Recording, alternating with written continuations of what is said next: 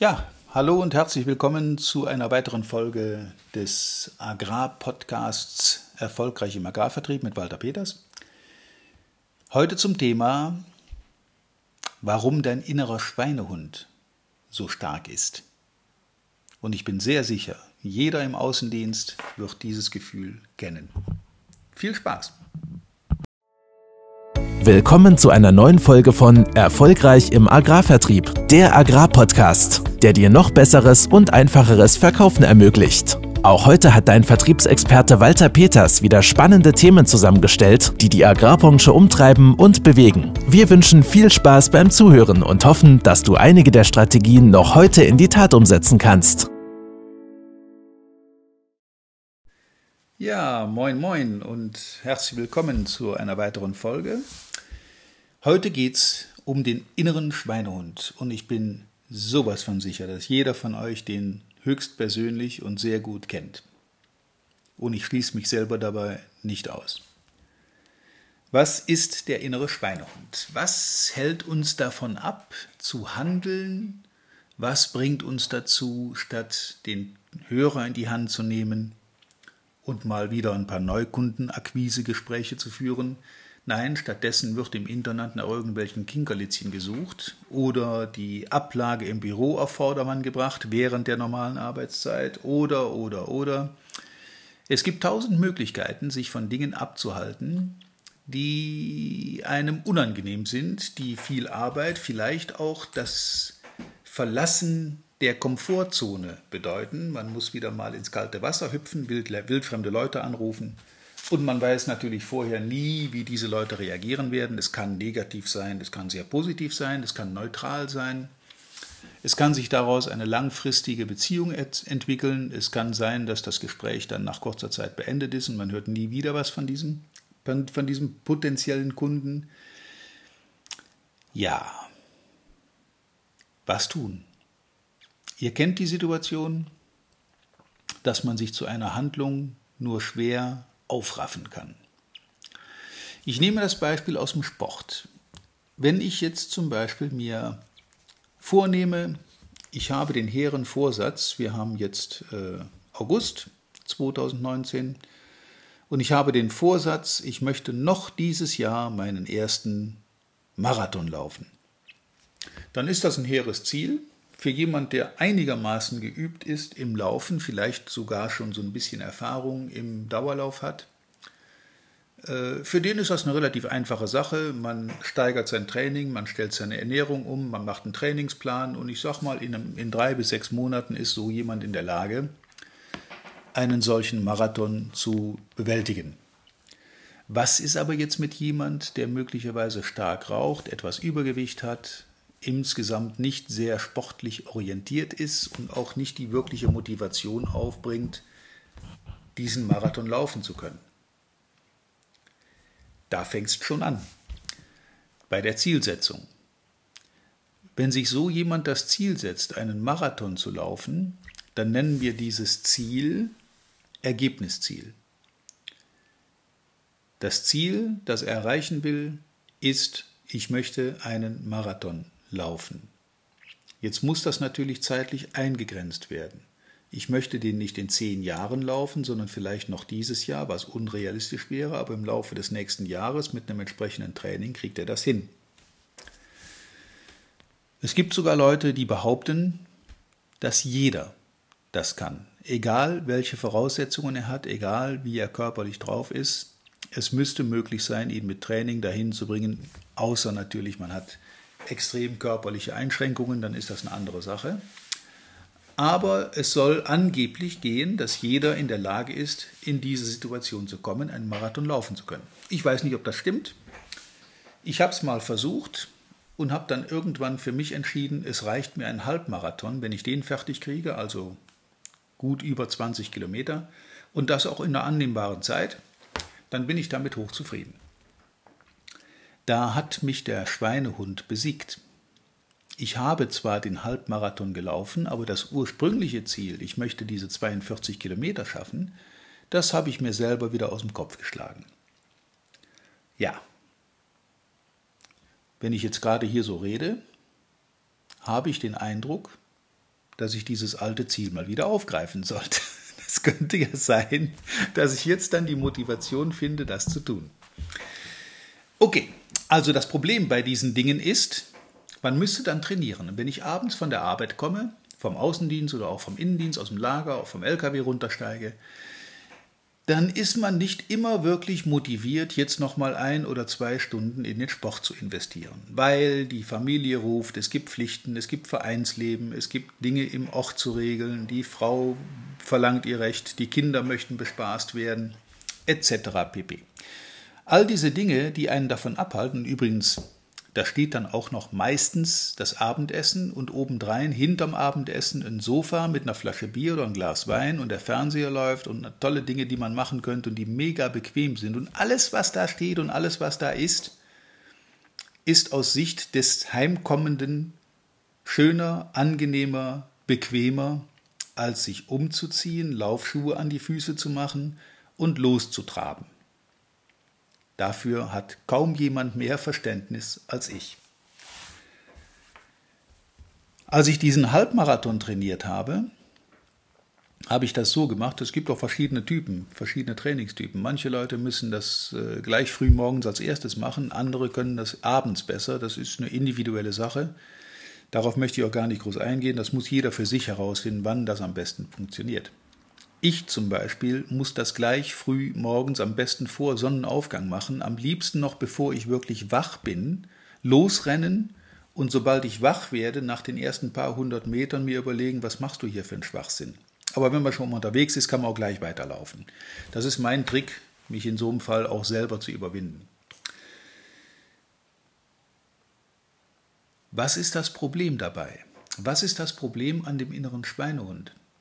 Es ist nicht das Problem, sich umzuziehen. Es ist auch nicht das Problem, loszulaufen, sondern es ist das Problem des zu großen Ergebnisziels.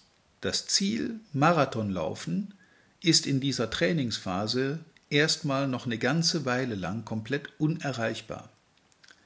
Und unerreichbaren Zielen hinterherjagen demotiviert eher, als dass es motiviert. Deshalb, kleiner Tipp, man sollte sich kleine Zwischenziele setzen.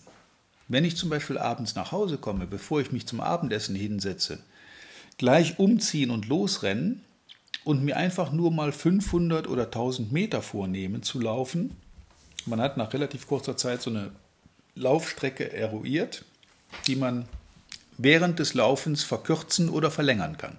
Werdet ihr merken, das funktioniert wunderbar. Dass man also losrennt und nicht sich 10, 20 oder 25 Kilometer vornimmt zu laufen, sondern einen halben, einen Kilometer, je nach Trainingsstand auch mal zwei oder drei, also eine Größenordnung, die uns unter normalen Voraussetzungen keine großen Opfer abfordert. Und mit einem kleinen bisschen Training und mit einem kleinen bisschen Übung ist wirklich fast jeder in der Lage, den ein oder anderen Kilometer zu laufen.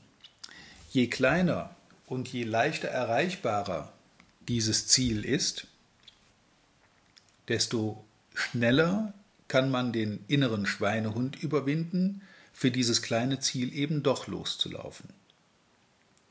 Ich gebe euch tatsächlich den Rat in diesem Zusammenhang, um beim Laufen zu bleiben. Ich komme gleich nochmal auf das Vertriebsthema zurück.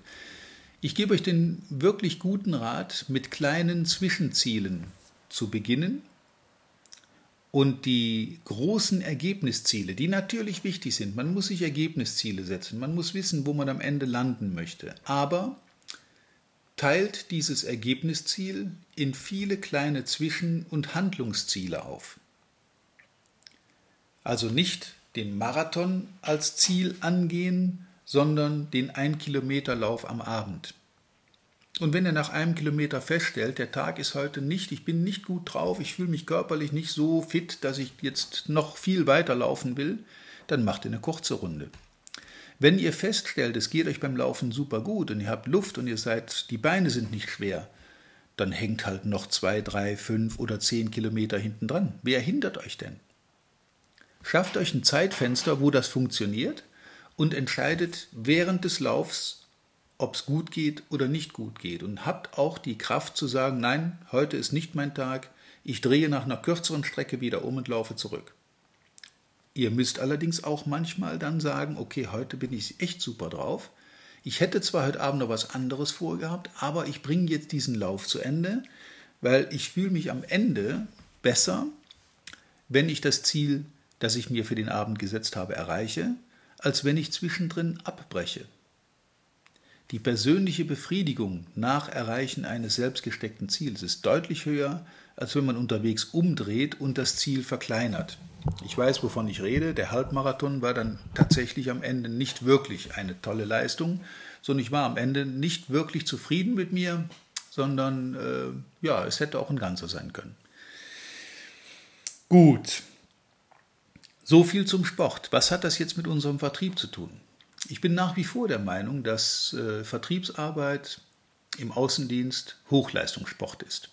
Wir sind Einzelkämpfer, wir sind unterwegs in unserem Gebiet, wir müssen mit den unterschiedlichen Situationen umgehen, wir müssen uns immer wieder selber motivieren, wir müssen immer wieder selber auch ins kalte Wasser springen und den letzten Idiotenkunden besuchen. Ich sage das jetzt mal deutlich so, wie ich das meine. Nicht jeder Kunde ist ein Top-Kunde. Es gibt auch Kunden, die man am liebsten von hinten sieht. Das sei jetzt an der Stelle durchaus mal erwähnt.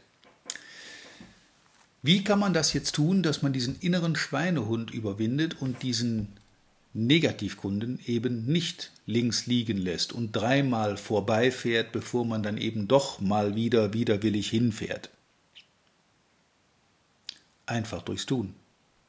Setzt euch kleine Ziele, arbeitet mit minimaler Kontinuität. In einem anderen Podcast haben wir das schon mal erwähnt, dieses Thema minimale Kontinuität, dass man eine wiederkehrende, leichte Aufgabe, minimale Aufgabe kontinuierlich und regelmäßig jeden Tag zur selben Zeit ausführt. Als Beispiel war da genannt die Kunden, das Kundenakquise-Telefonat.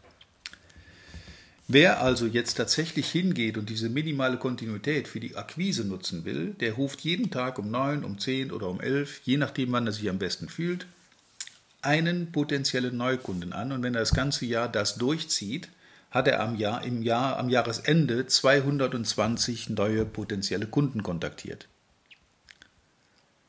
Durchdenkt diese Situation. Das ist einfache Arithmetik. Das ist keine Raketentechnik. Das ist nicht, äh, nichts, was man studiert haben muss. Dazu braucht man auch keinen extrem hohen Intelligenzquotienten. Man muss es einfach nur tun.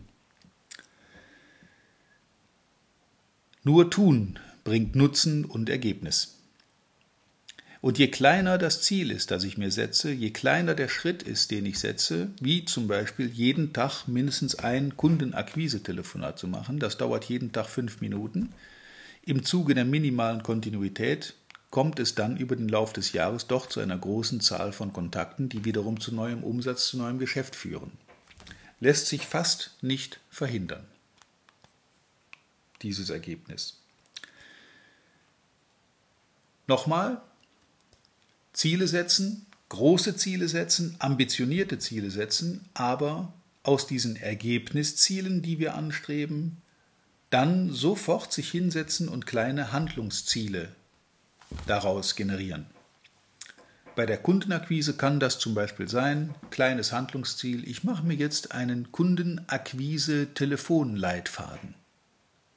Schreibt bitte mit Nachdenken und mit Überlegen auf, was wollt ihr dem Kunden sagen, um ihn dazu zu bringen, sich für euch, euer Produkt, eure Firma zu interessieren, mit euch einen Termin zu machen, also den Vertriebsprozess einzuleiten und in Gang zu setzen. Das könnt ihr euch vor dem Gespräch schon zurechtlegen und mit kurzen, wenigen Stichpunkten auf ein Blatt Papier schreiben. Ähm, an der Stelle sei erwähnt, es gibt tatsächlich auf meiner Website walter-peters.de die Möglichkeit, einen äh, Telefonakquise-Leitfaden sich downzuladen in Neudeutsch. Kostet nicht mehr als die E-Mail-Adresse. Also wer sich da äh, diesen, diesen, dieses PDF, dieses E-Book mal runterladen will, seid ihr herzlich eingeladen. Kostet nichts, außer die E-Mail-Adresse, die ihr angeben müsst, damit wir es euch zusenden können. Ähm, und dann habt ihr schon mal so die ersten Anhaltspunkte auf Papier, Einwandsentgegnung, Telefonleitfaden, mit einfachen Worten zum Ziel kommen. Ein Akquise-Telefonat dauert nie lange. Ähm, soll nie lange dauern, denn wenn es länger als zwei, maximal drei Minuten dauert bis zum Termin, dann wird es schon wieder ein Verkaufsgespräch und dann seid ihr in der Argumentationsphase für euer Produkt. Das wird am Telefon hart. In dem Moment, wo der Kunde fragt, Neugier und Interesse bekundet am Produkt, an dem, was ihr ihm anbieten wollt, sofort einen Termin machen und hinfahren. Fangt bitte nicht an, kleiner Tipp am Rande, am Telefon schon euer Produkt zu bewerben, zu verargumentieren, weil dann ist für den Besuch eigentlich schon kein Grund mehr vorhanden, denn er weiß ja dann schon alles. Deshalb gebe ich euch einen Tipp, sobald der Kunde nachfragt, worum geht es denn da genau. Ich schlage einen Termin vor am Montag oder Mittwoch, damit wir uns darüber kurz persönlich unterhalten können. Wann passt es Ihnen besser? Okay, das war jetzt die Telefonakquise. Ich weiß, dass das vielen Leuten auch in oder vielleicht sogar vor allem in der Agrarbranche ziemlich schwer fällt, den inneren Schweinehund Kalt-Telefonakquise zu überwinden, weil mir im Training immer wieder Leute sagen, in der Landwirtschaft ist Telefonakquise unmöglich. Da muss man persönlich hinfahren. Und dann setzen diese Leute sich ins Auto, fahren los, weil der persönliche Kontakt auf dem Hof natürlich wirkungsvoller ist als ein kurzes Telefonat. Aber mit effizienter Vertriebsarbeit hat das definitiv nichts zu tun.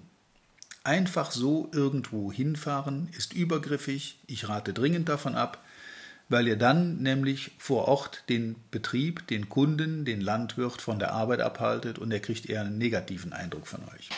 Kurzer Anruf, Termin ja, wann, Abstimmung und der Kunde weiß, worum es geht und ihr fahrt hin. Wer den Schweinehund Telefonakquise überwindet, spart unglaublich viel Zeit. Das heißt nicht, dass ihr keine Kaltakquise mehr machen sollt. Das kann man parallel ja immer noch machen. Wenn ich irgendwo vorbeikomme, interessanter Betrieb, natürlich halte ich da an, bevor ich dann nach Hause fahre, mir die Telefonnummer suche und anfange rumzutelefonieren, kann ich auch gleich mal kurz anhalten. Kein Problem. Aber versucht bitte den Schwerpunkt auf die Telefonakquise bzw. auf abgesprochene Termine zu legen. Wer unangemeldet bei fremden Kunden, bei Neukunden auf den Hof fährt, vergibt sich eine positive Chance für einen positiven Eindruck. Und irgendwann in einer weiteren Folge werden wir auch noch über Empfehlungsmanagement reden. Auch dazu muss man den inneren Schweinehund überwinden. Man muss seine eigene Komfortzone kurz verlassen, seine Komfortzone erweitern, indem man Fragen stellt, die man bisher eben nicht gestellt hat oder die man nicht zu fragen wagte. Viele Leute im Training, auch erfahrene Vertriebler, haben vor diesem Neukundenakquise-Telefonat Angst, Angst vor dem Nein, Angst vor der Ablehnung und lassen es daher lieber gleich. Ich gebe euch den guten Tipp, überwindet den inneren Schweinehund, überwindet die Angst vor dem Nein, die Angst vor der Telefonakquise, überwindet die Angst vor dem Marathonlauf und fangt mit kleinen Schritten an zu trainieren. Und ich schwöre euch, es übt, ihr werdet mit jedem Lauf besser, ihr könnt die, die, die Distanz mit jedem Lauf verlängern, die Telefonate werden mit jedem Mal besser, gezielter, strukturierter, geübter, Legt euch, wenn ihr es nicht im Kopf behalten könnt, das ist manchmal ein bisschen viel am Anfang, legt euch diesen Telefonleitfaden neben das Telefon, nicht um es abzulesen, sondern nur um die Sicherheit zu haben. Im Zweifel kann ich dann noch mal eben nachgucken, wie es jetzt dann weitergehen kann. Nichts leichter als den eigenen inneren Schweinehund zu überwinden, indem man die Ziele verkleinert, aber diese kleineren Ziele entsprechend kontinuierlich angeht. So, Freunde, das soll es dann für heute wieder gewesen sein.